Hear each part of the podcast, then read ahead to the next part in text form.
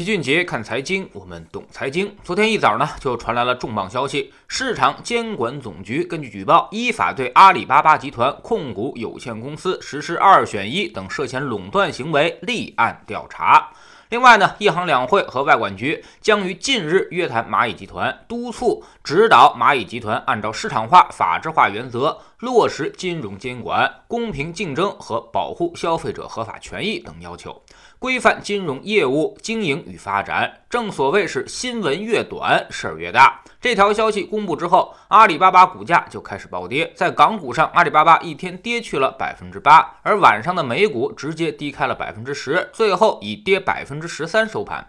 一天之间，阿里巴巴就跌去了七千亿的市值。这七千亿什么概念呢？相当于一个宁德时代，或者一个中石油，两个兴业银行，或者两个美的集团，就这样跌没了。面对这样突如其来的问题，阿里巴巴也给出了一句话的回应。今日，阿里巴巴接到国家市场监管总局通知，依法对阿里巴巴涉嫌垄断行为立案调查。阿里巴巴将积极配合监管部门调查。目前公司业务一切正常。其实前两天市场就已经有传言了，说中央联合调查组进驻阿里巴巴。当时呢，阿里给出了一份严厉的声明，说将追究造谣者的法律责任。这才一周时间，消息就坐实了。不得不说。这次阿里可真是自己打脸，难怪有的投资者半开玩笑的说以后只信谣言。其实这种事儿呢，不会完全空穴来风，一定是事出有据的。作为阿里巴巴的重要对手，年轻的拼多多有点不讲武德。昨天呢，偷袭成功，一度大涨百分之十一，收盘的时候也大涨了百分之八点九，市值突破了一千九百亿美元。市场的逻辑就是反垄断一定会对于最大的那个龙头企业形成利空，然后对于垄断者的对手会形成支持。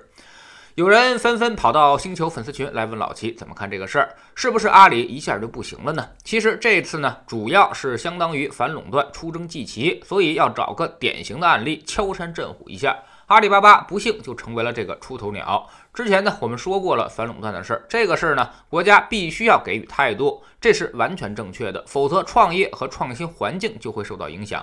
这个反垄断就如同一条鲶鱼一样，追着那条最大的鱼进行撕咬，让其他的鱼呢能够获得更多的生存空间。但是反垄断其实对于巨头们的实质杀伤力是有限的。就比如这次阿里巴巴违反了逼着商户二选一，那你说这东西该怎么处罚呢？肯定是罪不至死吧？罚点钱，估计顶多也就是。几十万的事儿，对于阿里巴巴集团来说，肯定是九牛一毛都算不上。以后呢，阿里就不要求商户二选一了吗？表面上肯定会有所收敛，但是内地里肯定该怎么干还是要怎么干的，肯定会有流量和其他条件，向着独家商户进行倾斜，所以相当于从台面上搬到了台底下。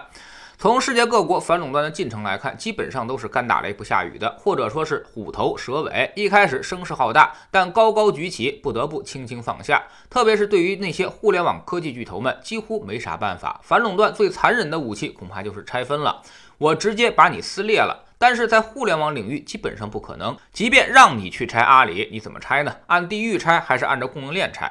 之前压根儿就没有先例，而且你拆完了也不能保证它它就不垄断了，所以只能是不断的敲打，不断的给你制造麻烦，相当于门口多了一个戴红箍的老大妈，天天盯着你，告诉你不能随地啐痰、乱扔垃圾，动不动呢就罚你五块钱一样，杀伤力并不大，但是挺闹心的。实质上反垄断的目的也就在于此。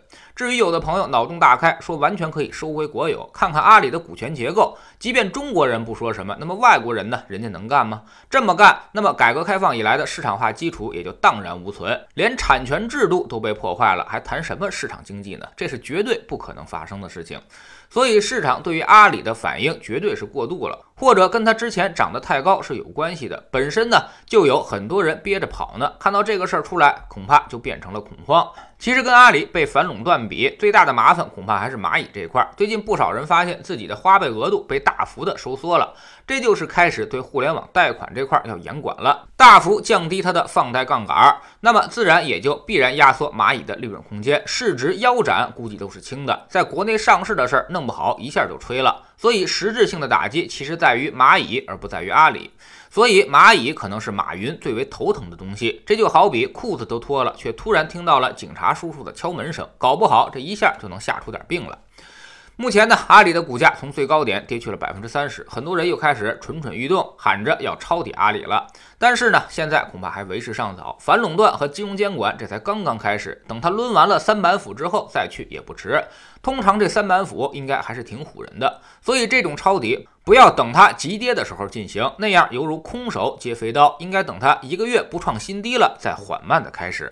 知识星球找齐俊杰的粉丝群，我们昨天继续讲防守的话题。这对于明年的操作可能至关重要。到底是选择债券呢，还是选择现金？什么时候可以用债券？什么时候才有股债双杀？现实当中的周期跟教科书上的周期有多大的区别？我们又该如何的因地制宜优化我们的投资和实践，才不会变成一个书呆子？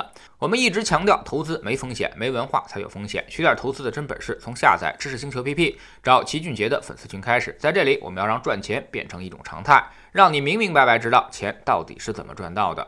知识星球老七的读书圈里，我们继续讲《结构性改革》这本书。昨天我们讲到了，现在经济中面临的最大风险又是什么？为什么最近对于蚂蚁要进行强监管？事实上，阿里小贷牌照最早就是黄先生在重庆的时候给他批的。但是后来，阿里的玩法也确实给监管制造了不少的难题，突破了监管的底线。这本书里呢都有详细的讲解。知识星球找老齐的读书圈，每天十分钟语音，一年为您带来五十本财经类书籍的精读和精讲。现在加入之前讲过的一百八十多本书，您全都可以收听收看。算下来，每本语音书呢才不到一块五毛钱。读书圈学习读万卷书，粉丝群实践行万里路，各自独立运营也单独付费，千万不要走错了。苹果用户请到老齐的读书圈同名公众号里面扫描二维码加入，三天之内不满意全额退款，可以过来体验一下。